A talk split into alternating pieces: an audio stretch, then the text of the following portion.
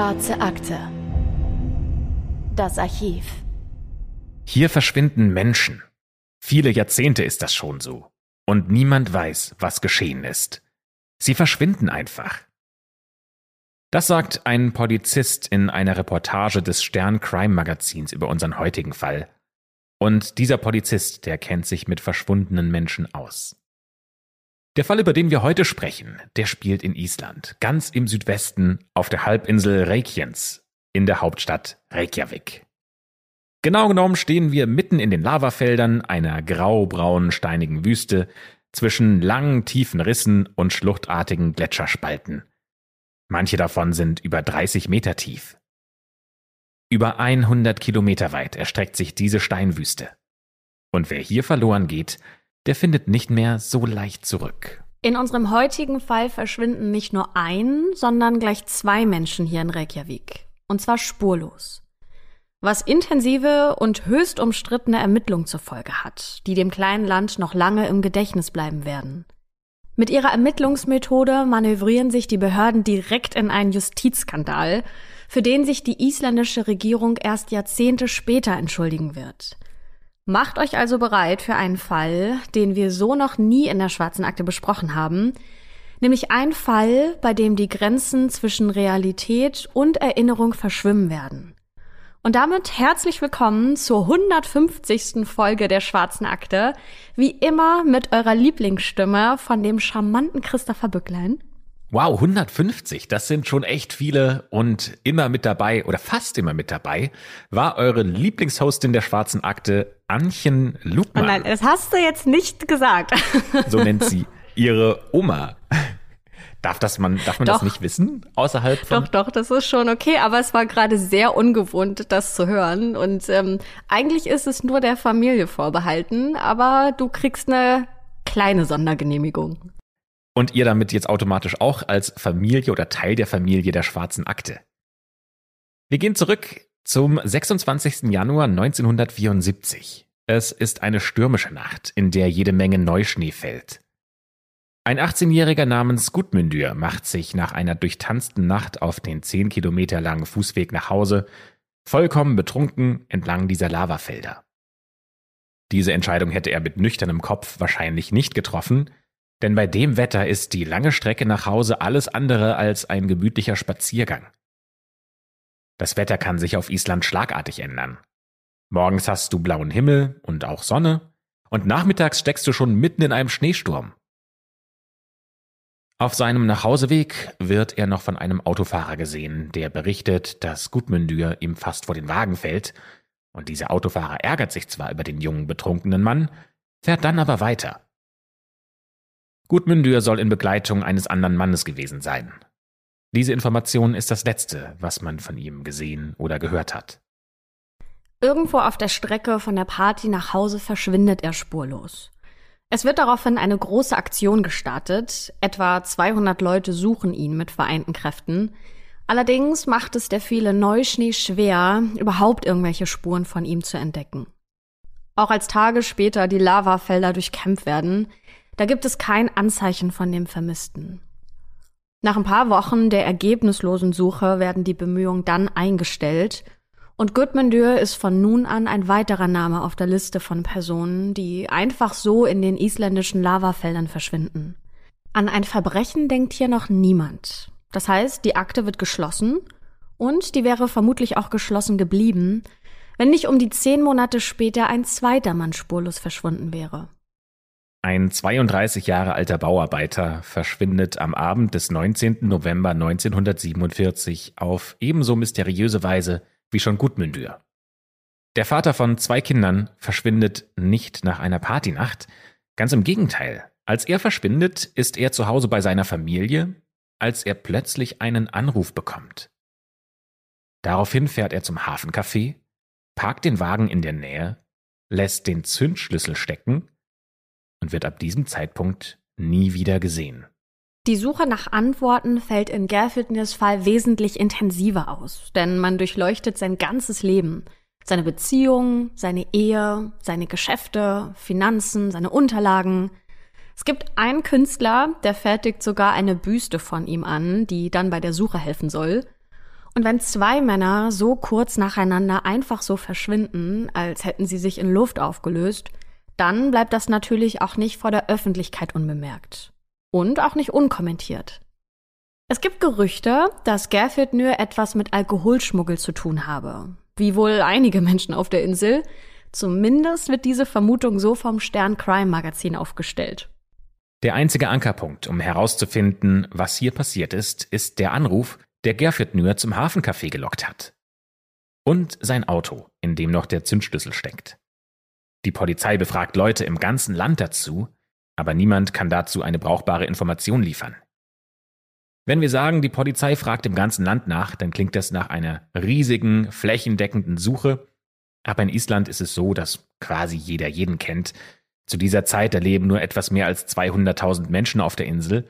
Das ist ungefähr so, als würde man einen Kriminalfall in Mainz oder in Lübeck lösen. Und so große Befragungen haben in Island normalerweise eine recht gute Chance auf Erfolg. Nur nicht in diesem Fall. Die Polizei steht de facto vor einem Nichts. Sie haben zwei verschwundene Männer, sie haben aber keine Leichen und sie haben keine verwertbaren Spuren. Im Sommer 1975, also ein halbes Jahr nach seinem Verschwinden, wird dann auch Gerfitners Fall zu den Akten gelegt. Sein Verschwinden bleibt den Menschen auf Island jedoch im Gedächtnis und so machen auch nach Ende der Ermittlung noch Verschwörungserzählungen und Gerüchte ihre Runden. Für die Behörden ist das natürlich blöd, zwei verschwundene Männer und keine einzige Antwort, die sie liefern können. Und noch dazu liefen die Ermittlungen zu einem Mord an einem Taxifahrer auch nicht besonders erfolgreich.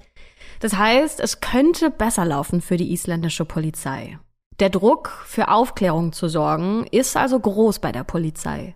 Über ein Jahr nach dem Verschwinden von Gerfit Nür im Dezember 1975 sitzt ein junges Pärchen bei der Polizei. Sie heißen Saiva und Erla.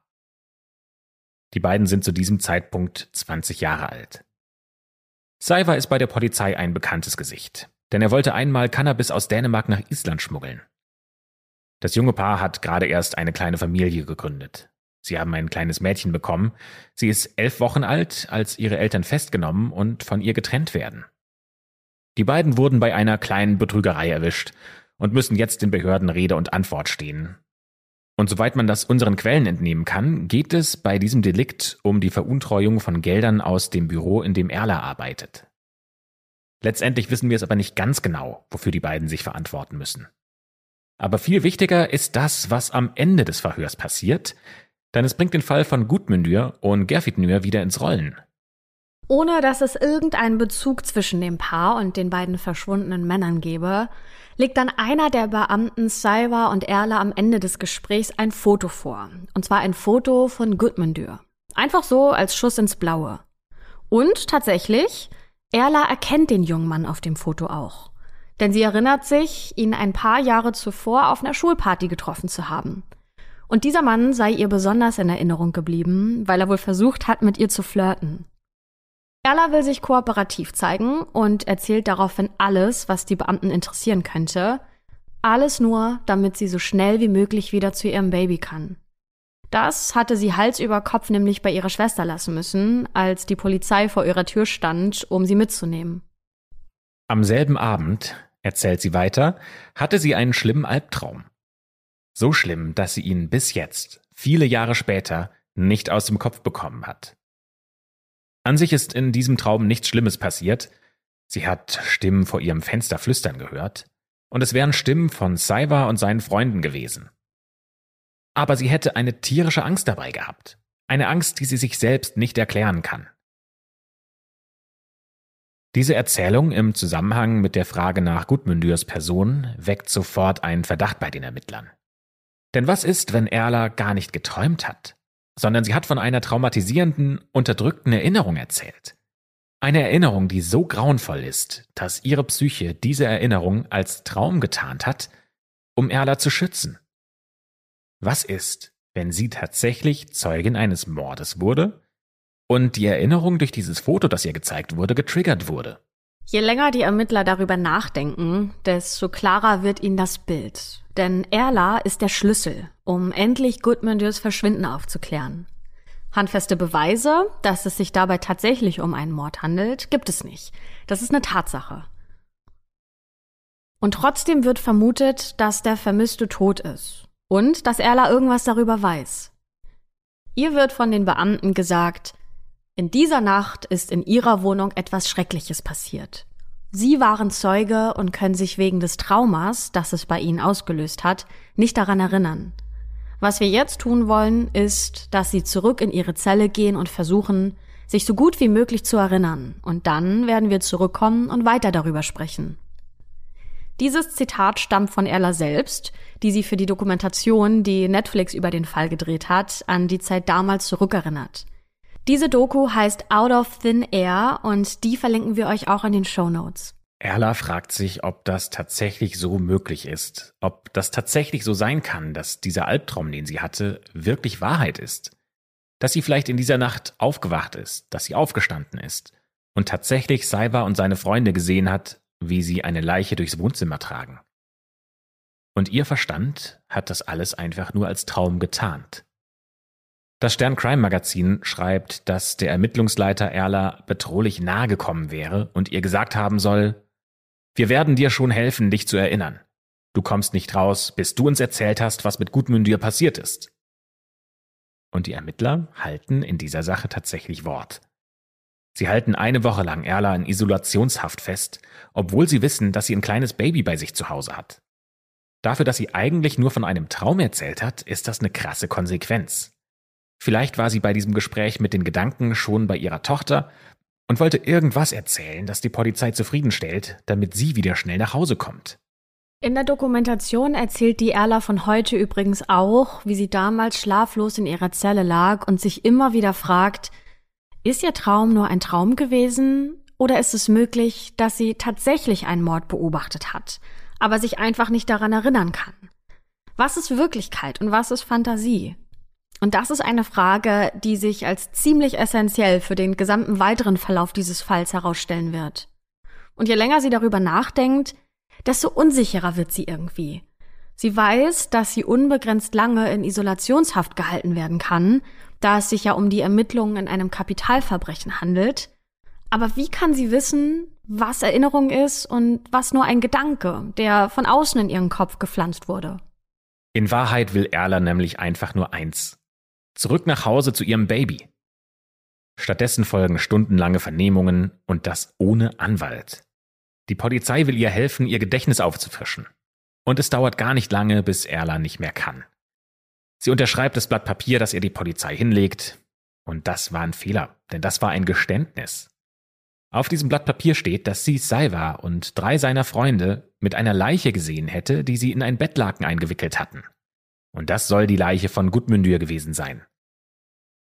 Zu dem Zeitpunkt ist Erla aber alles egal. Die will einfach nur, dass dieser surreale Albtraum aufhört. Sie will nur noch zurück zu ihrer Tochter. Und sie ist sich sicher, dass man diese vorformulierte Erklärung später als Quatsch abtun wird. Keiner kann doch ernsthaft glauben, dass sie wirklich das meint, was sie da unterschrieben hat, oder? Aber in diesem Punkt, da hat sie sich geirrt. Die Ermittler nehmen sich natürlich auch Saiva und seine drei Freunde vor. Alle drei werden in Isolationshaft gesteckt und dann stundenlang verhört, zum großen Teil übrigens auch ohne Anwalt. Und der einzig menschliche Kontakt, den sie währenddessen haben, sind die Ermittler selbst. Wie auch Erla zuvor wird ihnen klargemacht, dass man sie unbegrenzt lange hier halten kann, also sei ihnen besser geraten, doch mit den Behörden zu kooperieren. Ja, und dann geschieht das Unglaubliche, denn Salva, Erlas Freund und ja auch Vater ihres Babys, gesteht den Mord an Gudmundur und belastet gleichzeitig seine drei Freunde. Unzählige Verhöre und einige Wochen später gestehen dann auch die Freunde, denn zwei von ihnen sagen aus, sie hätten Gudmundur bei einem Streit getötet. Der dritte gibt an, die Leiche daraufhin zu den Lavafeldern transportiert zu haben, und dort habe er sie in eine riesige Spalte gestoßen. Und als Grund dafür, das getan zu haben, sagen die drei, dass sie sich wegen einigen Flaschen Schnaps gestritten hätten. Damit hätte jetzt tatsächlich niemand wirklich gerechnet, aber alle vier haben Erlas Aussage bestätigt. Die Aussage, an die Erla selbst nicht glauben wollte. Aber ist das jetzt tatsächlich die Lösung des Falls? Geht das alles so plötzlich und so schnell? Zumindest glauben das die Behörden. Die feiern diesen unerwarteten Erfolg und endlich können sie der Öffentlichkeit eine Erklärung liefern, Aber jetzt fehlt natürlich noch Aufklärung im anderen Fall, im Fall von Gerfitnür, dem Bauarbeiter mit den zwei kleinen Kindern. Und wenn im einen Fall Saiva und seine Komplizen schuld waren, dann können die vielleicht auch in diesem Fall mehr wissen, als sie eigentlich zugeben wollen. Denn angeblich soll Saiva Gerfitnür sogar gekannt haben, auch wenn die beiden sich nicht wirklich gut leiden konnten. Die Ermittler besuchen Erla, die ja inzwischen wieder aus der Untersuchungshaft freigelassen wurde, bei ihr zu Hause. Wie sie selbst in der Netflix-Dokumentation erzählt, sind diese Besuche für sie ein Highlight tatsächlich, denn seit sie in dem Fall verdächtigt wurde, will niemand was mit ihr zu tun haben. Das heißt, sie ist ziemlich einsam in ihrer Wohnung und nur ihr Baby spendet ihr Trost. Die Ermittler sind ihre einzigen sozialen Kontakte in der Zeit und nach ihrer letzten Aussage sollen sie sehr zuvorkommend mit ihr umgegangen sein und ihr sogar beim Umzug geholfen haben. Die Ermittler fragen Erla, ob Saiva auch etwas mit dem Verschwinden von Gerfitnür zu tun haben könnte. Denn es gibt Gerüchte, dass Gerfitnür im Alkoholschmuggel involviert gewesen sein soll. Und mit Schmuggeln kenne Saiva sich ja sehr gut aus. Erlas Antwort ist zögerlich. Sie sagt, vielleicht. Für die Polizei reicht das vollkommen aus. Die ist sich jetzt sicher, dass Erla, wie schon in Gudmündürs Fall, auch jetzt bei Gerfitnür Zeugin seiner Ermordung gewesen ist und die Erinnerung an dieses traumatische Erlebnis von ihrem Gedächtnis unterdrückt wird. Die Neuigkeit, dass diese beiden Morde in einem Zusammenhang stehen können und dass eine Art Killergang in der Stadt ihr Unwesen treibt, das schlägt große Wellen in Island. Da bricht Panik aus. Und damit wächst der Druck auf die Behörden, dass sie den oder die Täter so schnell wie möglich fassen müssen. Ja, aber dieser Druck wird quasi eins zu eins durch die Ermittler direkt auf Erla übertragen. Sie hat allem Anschein nach ja den Schlüssel zur Lösung des Falls in ihren Erinnerungen versteckt und sie muss der Polizei zufolge einfach nur wieder Zugang zu diesen Erinnerungen finden. Und Erla, die wahnsinnige Angst hat, wieder von ihrem Baby getrennt zu werden, die packt aus. Sie erzählt alles, was ihr einfällt, auch wenn sie sich gar nicht sicher ist, ob das wirklich ihre Gedanken sind, ihre Erinnerungen. Hauptsache, die Polizei ist zufrieden mit dem, was sie sagt und lässt sie endlich in Ruhe. Erla erzählt, dass sie mit Saiva im Auto unterwegs war, als sie an der Küste bei einer Gruppe Leute anhielten. Es waren Bekannte und Freunde von Salva, unter anderem auch Gerfitnür, und es ging um eine größere Lieferung von geschmuggeltem Alkohol. Dann brach ein Streit aus, der auch schnell eskalierte, und es kam zu Handgreiflichkeiten.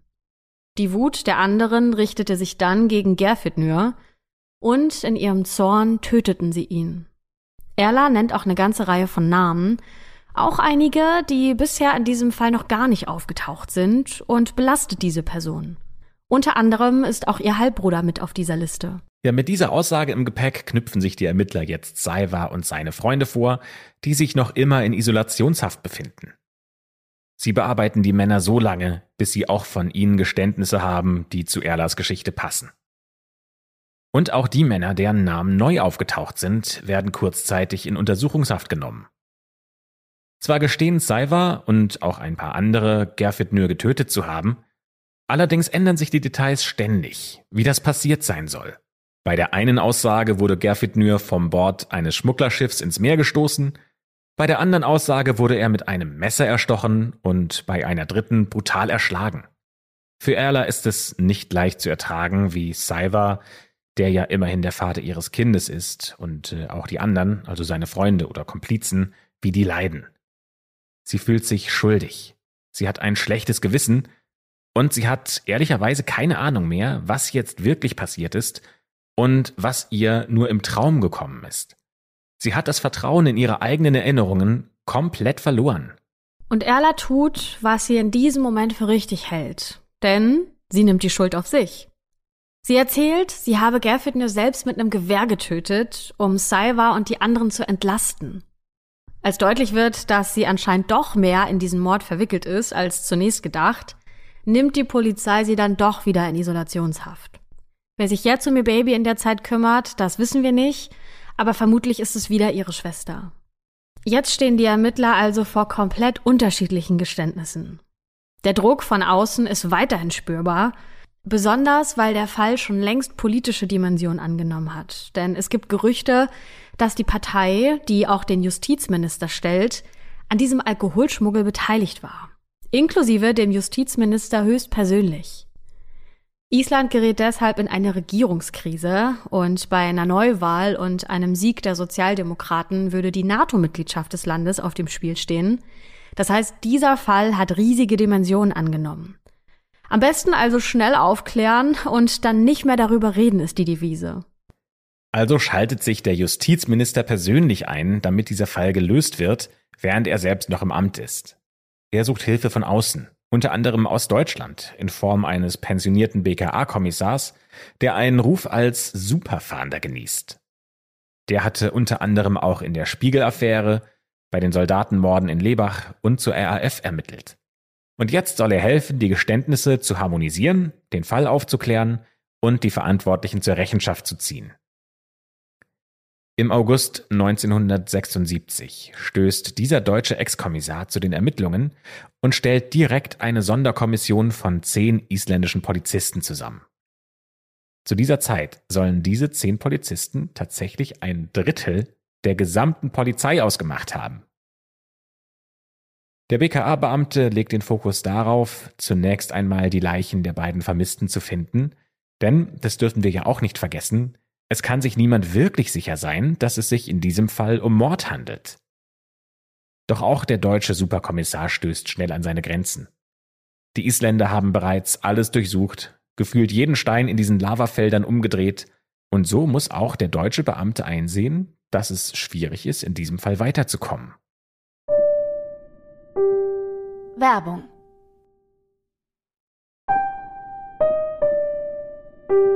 Werbung Ende in einem weiteren Versuch lässt er potenzielle Beweisstücke an die forensischen Labore des BKA nach Deutschland schicken. Unter anderem ist dabei ein Messer, Kleidung der Verdächtigen, Teppichreste, Blutproben und Teile der Innenausstattung eines angeblich bei den Morden genutzten Autos. Allerdings werden bei keinem dieser Beweisstücke Auffälligkeiten gefunden. Der Ex-Kommissar selbst vermerkt die wackelige Beweislage gegen die Beschuldigten, der Fall beruht einzig und allein auf deren Geständnissen. Und die sind ja unter mehr als zweifelhaften Umständen abgelegt worden. Als der BKA-Kommissar zu dem Team stößt, da sind die Verdächtigten schon längst unzählige Male verhört worden, haben super viele Stunden in Isolationshaft verbracht und nur selten Zugang zu einem Anwalt bekommen. Und trotzdem beschließt er, mit den Verhören fortzufahren und auch die Isolationshaft weiter als Druckmittel einzusetzen. Bis zu zwei Jahre werden die Beschuldigten komplett isoliert vom Rest der Welt. Einer der Beschuldigten hat diese Zeit im Nachhinein als Folter bezeichnet. Erla wird insgesamt 105 Tage isoliert sein, getrennt von ihrem Baby und in dieser Zeit mehr als 100 Mal verhört werden. Nur dreimal ist bei diesen Verhören ein Anwalt dabei. 105 Tage. Ungefähr drei Monate, ein bisschen mehr sogar.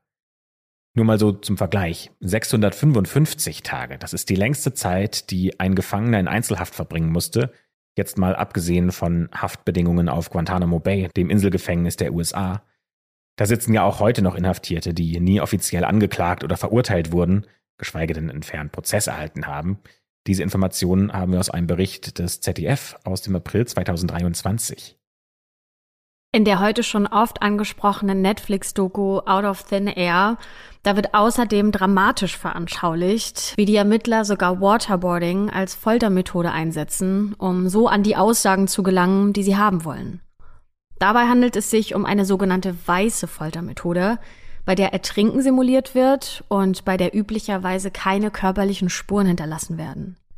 Außerdem sollen die Ermittler auch hypnotische und psychoaktive Drogen verabreicht haben, aber das ist immer noch nicht alles, denn um den Druck immer größer werden zu lassen, hämmern die Beamten zum Beispiel nachts an die Türen der Zellen, um die Beschuldigten vom Schlafen abzuhalten. Und es werden sogar einige Gefängniswärter rekrutiert, um sich genau gegenteilig zu verhalten. Also sie sollen sich mit den Verdächtigen anfreunden und so Informationen aus ihnen herausholen. Einer der Festgenommenen dreht schon nach einigen Tagen in U-Haft durch, ein anderer muss nach vier Nächten Schlafentzug durch eine Injektion ruhig gestellt werden. Ein dritter versucht zweimal Suizid zu begehen. Da ist es ja nicht wirklich ein Wunder, dass die Verdächtigen irgendwann genau das sagen, was man auch von ihnen hören will. Allerdings auch erst nach rund 200 Vernehmungen. Das heißt, es hat sehr lange gedauert, um ihren Willen zu brechen. Das Stern-Crime-Magazin schreibt über die Art, wie der Ex-BKA-Kommissar Verhöre führt. Das Besondere an einem guten Vernehmungsbeamten wie diesem ist, dass er sowohl Priester als auch Psychologe ist. Du sollst gestehen, weil du dich danach besser fühlst. Wenn du gestehst, wird dir eine Last von den Schultern genommen. Erzähl uns die Wahrheit, und du wirst dich für immer besser fühlen. Gott wird auf dich schauen und dich segnen. Das ist seine Philosophie. Er ist damit sehr weit gekommen. Erla erinnert sich in der Netflix-Doku an diese Zeit zurück und es fällt ihr offensichtlich schwer. Sie sagt, das Gefängnis hat sie gebrochen. Sie wäre nicht mehr in der Lage gewesen, überzeugt zu sagen, dass sie in Wirklichkeit unschuldig ist. Sie hätte viermal am Tag Pillen bekommen, die sie ruhig stellen. Und alles, was Erla zu dieser Zeit wollte, war zu sterben. Der einzige Gedanke, der sie am Leben gehalten hat, war ihr Baby diese Verbindung zu diesem kleinen Wesen, das sie erst vor einigen Wochen zur Welt gebracht hat und das in dieser Zeit weder Mutter noch Vater bei sich hatte. Tatsächlich fragt sich Erla in ihren schlimmsten Momenten, ob sie überhaupt ein Baby hat oder ob das nicht einfach auch nur ein Traum ist. Während der Haft hätte sie das Vertrauen in ihr Gedächtnis verloren. Sie beschreibt das so, als hätte man einen Riss in ihr Gehirn gehämmert, und von dort aus hätte man sich immer weiter in ihren Kopf gebuddelt. Lasst uns nochmal zum BKA-Kommissar zurückkommen. Denn der tut alles, um den Erwartungen gerecht zu werden, die man an ihn stellt. Immerhin wird er ja extra als Supercop eingeflogen und da will er auch liefern. Erschwert werden die Ermittlungen übrigens ein wenig dadurch, dass er überhaupt kein Isländisch spricht. Das heißt, sämtliche Verhöre müssen über einen Dolmetscher laufen. Es dauert nicht lange, dann nimmt der Ex-Kommissar einen weiteren Verdächtigen fest – und zwar einen Isländer namens Gwillion. Gwillion ist 32 Jahre alt und er ist der ehemalige Lehrer von Saiva. Einmal soll er ihm sein Auto geliehen haben, damit Saiva damit Cannabis schmuggeln konnte. Und da Gwillion sich ja bereits einmal als hilfreiche Autoconnection für illegale Handlungen erwiesen hat, liegt der Gedanke für den BKA-Beamten und sein Team anscheinend nahe, dass er es vielleicht ja noch mal ein zweites Mal getan hat. Dieses Mal aber, um die Leiche von Gerfitnür wegzuschaffen. Der Lehrer Gwillion kann sich zwar gar nicht daran erinnern, was er im November 1974, also gut zwei Jahre zuvor, alles so gemacht hat, aber das soll für die Ermittler nur eine Hürde und kein Hindernis sein. Sie wissen ja, wie sie anderen dabei helfen können, ganz tief in ihren Gedächtnissen zu kramen. Einer seiner Tricks ist, mit den Verdächtigen zum vermeintlichen Tatort rauszufahren, um die Tat nachzustellen das sollen sie so authentisch wie möglich machen mit einer lebensgroßen Puppe, die wie Gerfirtnürs Leiche auf der Erde liegt. Und drumherum sind Markierungen der Spurensicherung. Diese Art der Veranschaulichung soll den Beschuldigten dabei helfen, sich zu erinnern. Allerdings bewirkt sie häufig genau das Gegenteil. Denn diese Methode verfälscht die Erinnerungen und überdeckt sie mit diesen neuen, künstlich hergestellten Bildern und Eindrücken. Damals hat die Polizei gedacht, das wäre eine super Idee, und sind insgesamt 60 Mal raus zu den Lavafeldern gefahren. Und das, obwohl, und das wollen wir ja auch nochmal ganz deutlich sagen, es gab ja gar keinen offiziellen Tatort. Denn es gab ja keine Leichen und keine Spuren und es war nur ein reiner Verdacht, dass es in diesen Lavafeldern stattgefunden hat. Für den pensionierten deutschen BKA-Ermittler ist allerdings klar, Gerfit Nür wurde ermordet, dann wurde seine Leiche mit einem Auto zu den Lavafeldern gebracht und dort verbrannt. Erla hat ja bereits gestanden, dass Gerfit Nur von der Gruppe rund um Saiva ermordet wurde. Und auch Saiva selbst ist eingeknickt und hat gestanden, dass er dessen Leiche in den Lavafeldern verbrannt hat. Genau so, wie die Ermittler das vorher schon vermutet hatten. Ja, und damit hätten alle gestanden. Bis auf den Lehrer Guillion. Auch er bekommt Medikamente in der Untersuchungshaft, die ihm dabei helfen sollen, zur Ruhe zu kommen und zu schlafen. Und siehe da, durch die Medizin ändert auch er seine Aussage. Als man den Lehrer wiederholt fragt, ob er in jener Nacht am Tatort gewesen sei, da antwortet er mit Ja, was dem Ermittlerteam vollkommen als Geständnis ausreicht. Zu diesem Zeitpunkt ist der BKA-Beamte gerade einmal vier Monate an diesem Fall dran. Das heißt ein schneller Erfolg für den Superermittler, der doch tatsächlich einen ungelösten Fall gelöst hat. Voller Stolz berichtet der Justizminister, der Albtraum der Nation sei endlich vorbei. Und der BKA-Beamte bekommt Lob von ganz oben für seine Arbeit und die damit verbundene Rettung der Regierung. Dafür bekommt er sogar einen Orden, nämlich das Grand Knights Cross, eine der höchsten Auszeichnungen der isländischen Regierung. Alle sechs Beschuldigten werden im Dezember 1977 zu Gefängnisstrafen verurteilt, und das obwohl einige von ihnen während des Prozesses versucht haben, ihre Geständnisse zu widerrufen. Sie sagen, sie wären unter Druck gesetzt worden. Sie hätten Aussagen unterschreiben müssen, von denen sie wussten, dass sie falsch waren. Aber sowohl die Ermittler als auch das Gericht verwerfen diese Behauptungen. Oder um es in den Worten des Chefermittlers auszudrücken, das haben wir aus dem Stern Crime Magazin, ich weiß es besser. Von allen Beschuldigten erhält Saiwa die härteste Strafe. Er muss 17 Jahre ins Gefängnis. Die fünf anderen zwischen drei und zwölf Jahren und Erla bekommt drei Jahre wegen Meineids, weil sie mit ihren Aussagen auch andere Unbeteiligte, wie zum Beispiel ihren Halbbruder, fälschlicherweise belastet hat. Gwillion, der Lehrer, der muss für zehn Jahre ins Gefängnis. Und drei Jahre später beschäftigt sich der oberste Gerichtshof nochmal mit den Urteilen, bestätigt sie, aber reduziert gleichzeitig auch einige Haftlängen, hebt sie allerdings nicht auf. Alle sechs Verurteilten sitzen ihre Haftstrafen vollständig ab. Einige versuchen während der Zeit im Gefängnis das Urteil anzufechten, aber dabei haben sie keinen Erfolg. Lasst uns noch mal kurz zusammenfassen, was in diesem Fall jetzt alles passiert ist. Zwei Männer verschwinden. Es gibt keine Leichen, keine Spuren und trotzdem geht die Polizei davon aus, dass diese beiden Männer ermordet worden sind. Sechs Menschen werden festgenommen und obwohl sich diese nicht an die Taten erinnern können, gestehen sie, daran beteiligt gewesen zu sein. Sie unterschreiben formulierte Geständnisse, nachdem man sie mit Mitteln wie einer unmenschlich langen Zeit in Einzelhaft, Drogen, Schlafentzug, unzählig lange Verhöre, zum großen Teil ja ohne Anwalt, unter Druck gesetzt hat. Und allein auf der Grundlage dieser Geständnisse werden die sechs zu Haftstrafen verurteilt obwohl einige ihre Geständnisse vor Gericht offiziell widerrufen haben. Wie ist das möglich, dass sechs Menschen eine Beteiligung an zwei Morden gestehen, obwohl sie sich nicht an diese Taten erinnern können? Dieses Phänomen, das hat einen Namen, denn es heißt False Memory Syndrome oder auch Gedächtnisverfälschung. Dass Beschuldigte das Vertrauen in ihr eigenes Gedächtnis verlieren, das ist ein relativ neues Konzept in der forensischen Psychologie. Wer seinen eigenen Erinnerungen misstraut, passt seine Erinnerungen eben an die Erwartungen und an die Botschaften der Gesprächspartner an.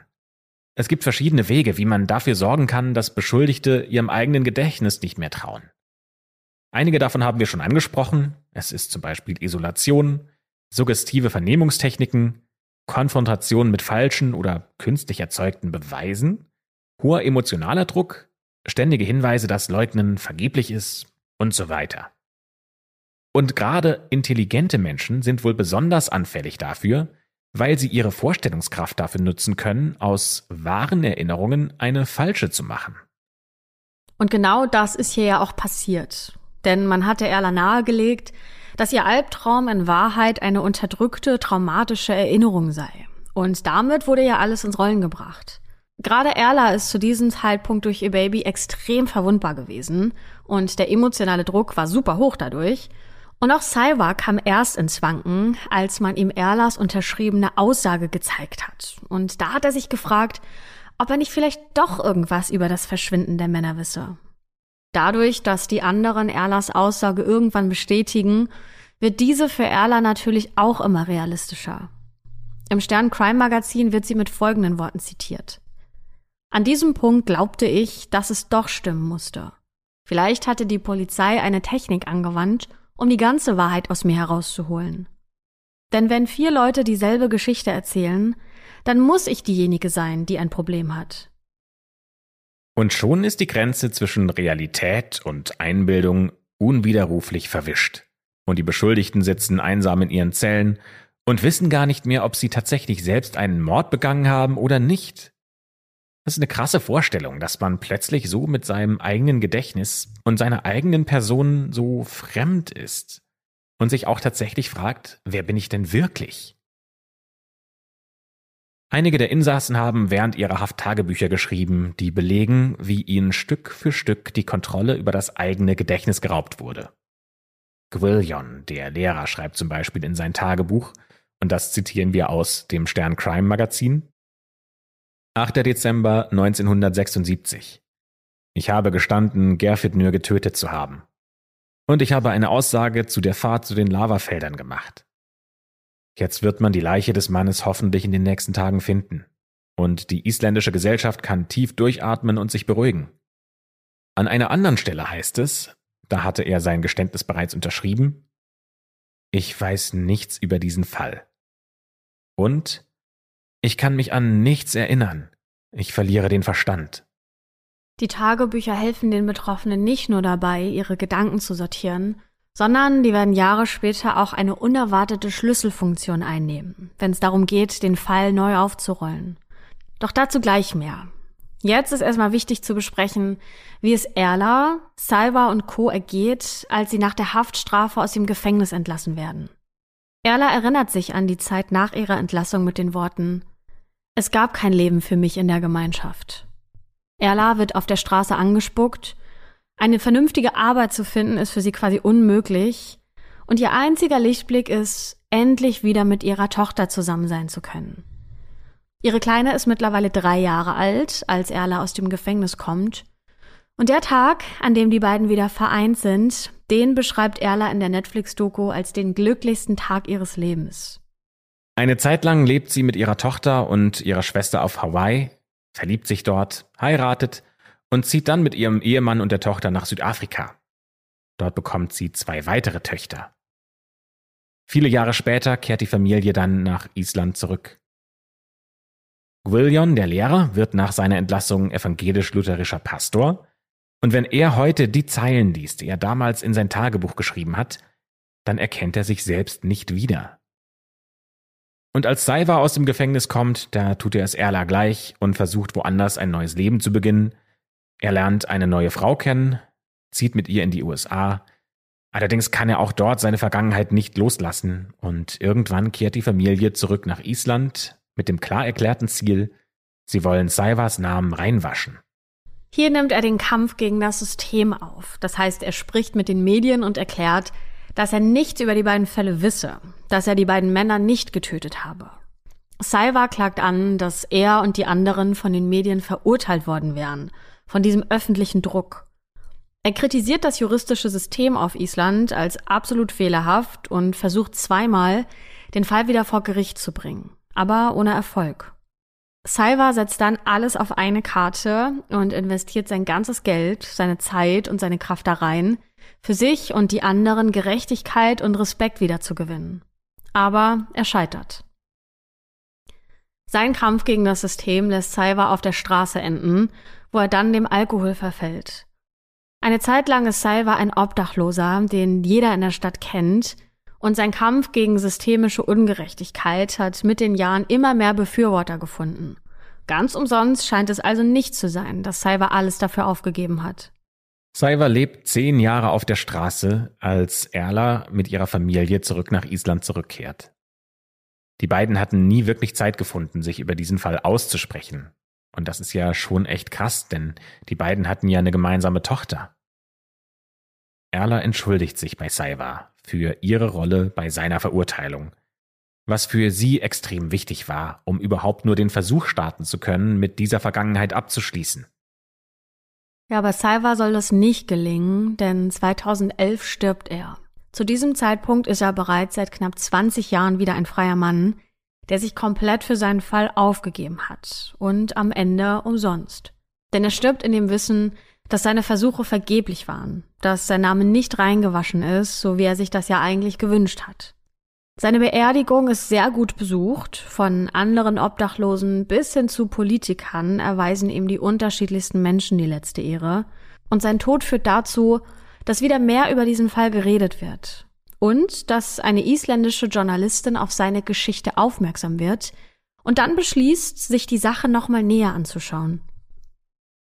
Die Journalistin macht die Tochter von einem der Verurteilten ausfindig und als sie diese um ein Gespräch bittet, da stellt sich heraus, dass diese Tochter noch die alten Tagebücher von ihrem Vater besitzt, die der damals in der Haft geschrieben hatte.